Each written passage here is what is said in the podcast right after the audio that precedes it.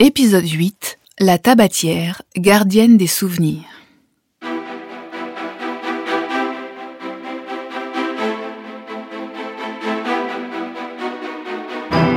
Dans cet épisode, je vais vous raconter le sort d'une modeste boîte à tabac que Napoléon a gardée jusqu'à sa mort.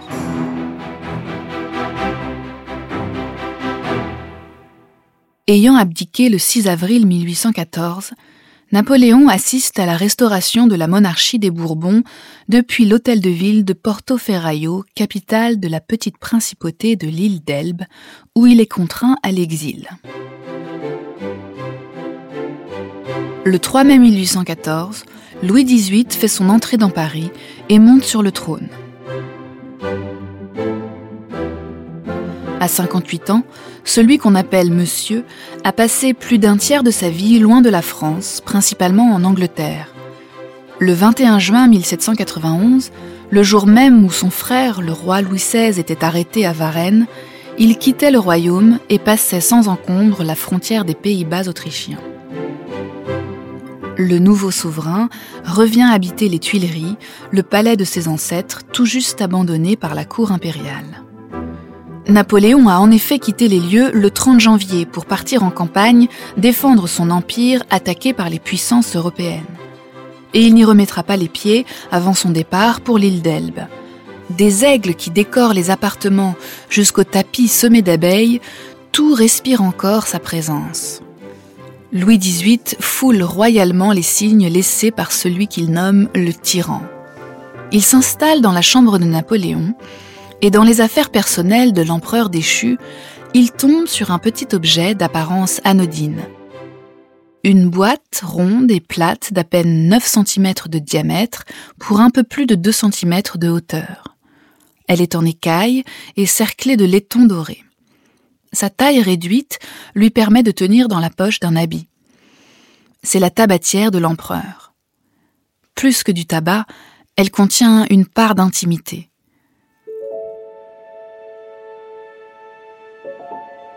Le roi apprécie sa représentation du château de Fontainebleau qui figure sur le couvercle.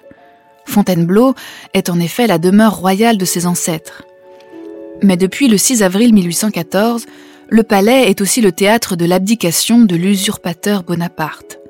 C'est le traité de Fontainebleau qui a sonné l'Alali, permis la restauration de la monarchie et mis fin à 22 ans d'absence des Bourbons en France.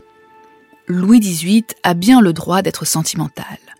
D'un geste, il glisse la tabatière dans sa manche. Au XIXe siècle, l'usage du tabac est une habitude bien ancrée dans les cours d'Europe. Mais les premières graines de tabac ont été apportées d'Amérique dès 1520. Le tabac est alors cultivé et utilisé comme plante médicinale au Portugal. Ambassadeur de France à Lisbonne, Jean Nicot envoie en 1561 des feuilles de tabac râpé à Catherine de Médicis. Pour soulager ses migraines, la reine les consomme sous forme de prises inhalées. À la cour, on ne parle pas de tabac, mais d'herbe à la reine. La mode est lancée. Progressivement, des herbes et huiles fines sont ajoutées, affinant le goût du tabac, qui devient l'apanage des aristocrates et des bourgeois, la chic étant réservée aux bouches plus rustres. Comme Catherine de Médicis, Napoléon prise du tabac.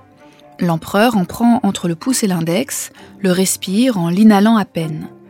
Son secrétaire, le baron de Menneval, rapporte dans ses mémoires qu'il puise dans sa tabatière et se contente de respirer l'odeur du tabac. Aussi l'empereur a-t-il toujours dans sa chambre dix boîtes de forme oblongue dont les couvercles sont ornés de petites médailles antiques.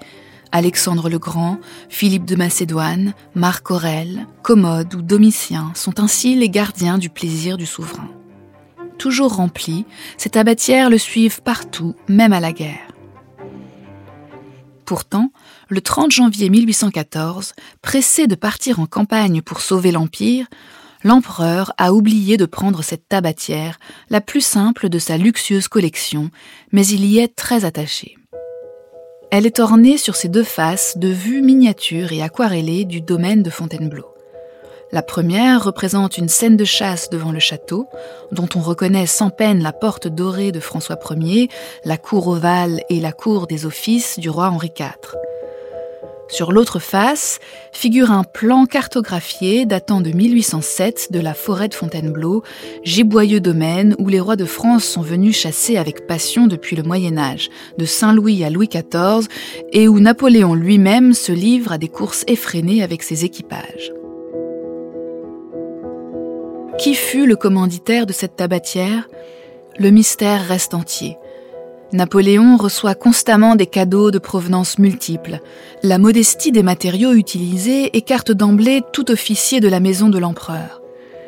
Toutefois, le plan de la forêt qui figure sur l'une des faces de la tabatière témoigne d'une grande maîtrise de la cartographie. Il est en outre très proche du plan qui fut établi durant l'Empire en 1807 lors du premier séjour fastueux de l'empereur dans le palais impérial de Fontainebleau la tabatière a pu être offerte à l'occasion des festivités du mariage de Jérôme Napoléon Bonaparte, frère de l'empereur, avec Catherine de Wurtemberg. Entre le 21 septembre et le 16 novembre 1807, Fontainebleau renoue avec les fastes de l'Ancien Régime. L'empereur accueille princes, électeurs, maréchaux ou chambellans, vainqueurs ou vaincus, nobles et bourgeois il agrémente sa résidence de nombreuses parties de chasse et d'excursions en forêt. En 1815, pour l'empereur retiré sur l'île d'Elbe, petit bout de terre situé entre Corse et Toscane, les journées de vénerie à cheval dans la forêt de Fontainebleau semblent un lointain souvenir. Mais l'histoire n'a pas dit son dernier mot et la tabatière inspirée par le domaine va être le témoin du dernier chapitre de l'histoire napoléonienne.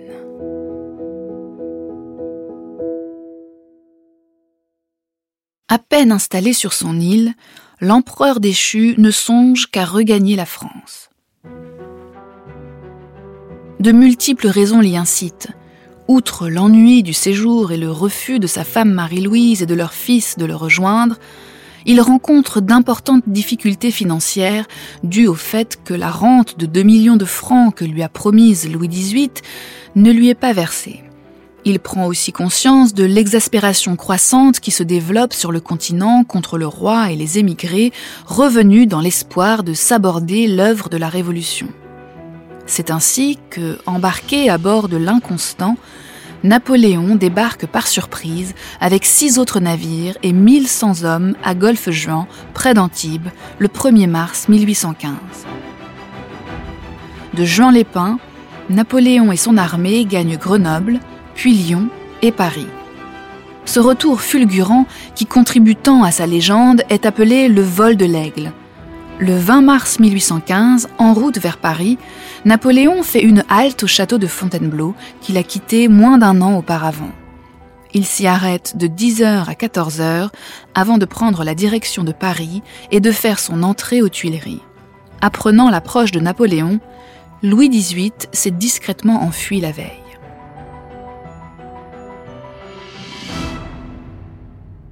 Quand il pénètre dans le bureau de Louis XVIII aux Tuileries, Napoléon y retrouve sa fameuse petite tabatière et l'empoche. Fontainebleau, même en miniature, ne peut appartenir qu'à celui qui porte la couronne en France.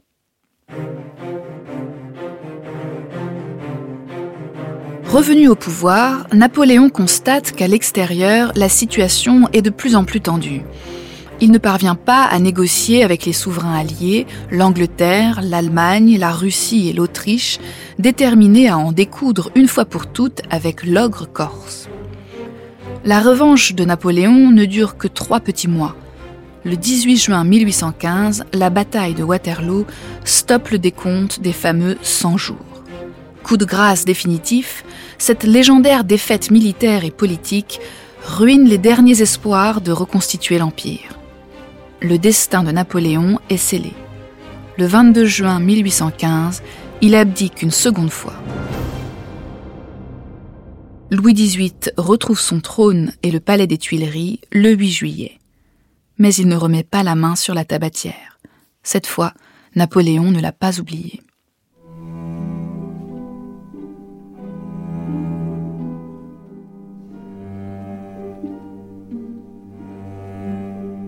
Après un court passage à la Malmaison pour revoir sa mère, Napoléon arrive le 3 juillet à Rochefort. Le 15 juillet, il monte à bord d'un navire britannique, le célèbre Bellérophon, porteur du nom de ce héros de la mythologie grecque, qui, monté sur le cheval ailé Pégase, chuta du haut du ciel par arrogance. Arrivé au port de Plymouth, Napoléon apprend qu'il est exilé à Sainte-Hélène, un confetti sous domination anglaise posé au beau milieu de l'océan Atlantique.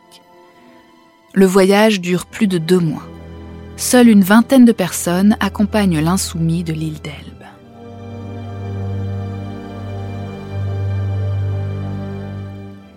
À Sainte-Hélène, Napoléon se plaint de l'humidité permanente. Ses journées s'organisent entre repas et promenades à cheval. Il passe ses soirées à écouter des mélodies au piano, à jouer aux échecs ou aux cartes. Passionné de lecture, il a fait emporter plus de 600 livres. Grâce à des dons et des achats, sa bibliothèque finit par comporter plus de 3000 ouvrages sur tous les sujets, histoire, politique, géographie, arts militaires et mathématiques, pièces de théâtre, poésie, romans. Il lit avec passion Homère, l'Iliade et l'Odyssée. Pour rompre l'ennui, Napoléon s'essaye même au jardinage. Maintenant que tout semble fini, il ne reste plus à Napoléon qu'à bâtir sa légende. Pendant de longues heures, il met à contribution Las Cases, les généraux Bertrand, Montolon et Gourgaud. Il leur dicte le récit de ses campagnes et corrige ce qui deviendra ses mémoires pour servir à l'histoire de France sous Napoléon Ier. Mais c'est un autre témoignage qui passionne les Européens du XIXe siècle. Le mémorial de Sainte-Hélène, rédigé par Las Cases et traduit en huit langues. Ce recueil fait oublier la légende sombre d'un tyran propageant des guerres incessantes sur le continent. Las Cases y rassemble les pensées du souverain, recueillies au cours de nombreuses conversations. Fervent admirateur du grand homme, Las Cases relate aussi la vie quotidienne à Sainte-Hélène, dressant un portrait flatteur du captif, érigé en martyr. Jusqu'au bout, Napoléon tient Fontainebleau dans sa main, interrompant ses discussions avec Las Cases pour inhaler un peu de tabac. Le château qui figure sur la petite boîte lui rappelle sa grandeur passée. C'est au cours d'un de ces entretiens baissant peut-être les yeux sur le couvercle de la tabatière, qu'il aimait cette célèbre pensée concernant Fontainebleau. Voilà la vraie demeure des rois, la maison des siècles. Peut-être n'était-ce pas rigoureusement un palais d'architecte, mais bien un lieu d'habitation. C'est ce qu'il y avait sans doute de plus commode, de plus heureusement situé en Europe pour un souverain. C'est un château qui a la forme et la couleur du temps.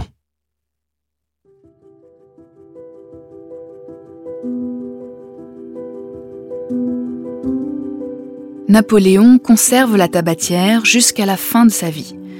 Mentionné dans son testament et les inventaires dressés à sa mort en 1821, ainsi que dans les mémoires de Marchand, exécuteur testamentaire de l'empereur, elle fait partie des objets légués par Napoléon à son entourage proche. La petite boîte est confiée à sa sœur Caroline Murat et reste dans sa descendance jusqu'à aujourd'hui, où elle a rejoint, avec tant d'autres illustres témoignages du règne, les vitrines du château de Fontainebleau.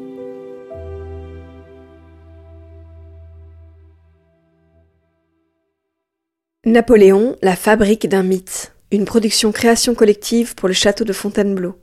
Récit de Julien Bordier, lu par Véronique Lechat. Citation de Napoléon Cases par Paul Bouffartigue. Réalisation Enki Wave.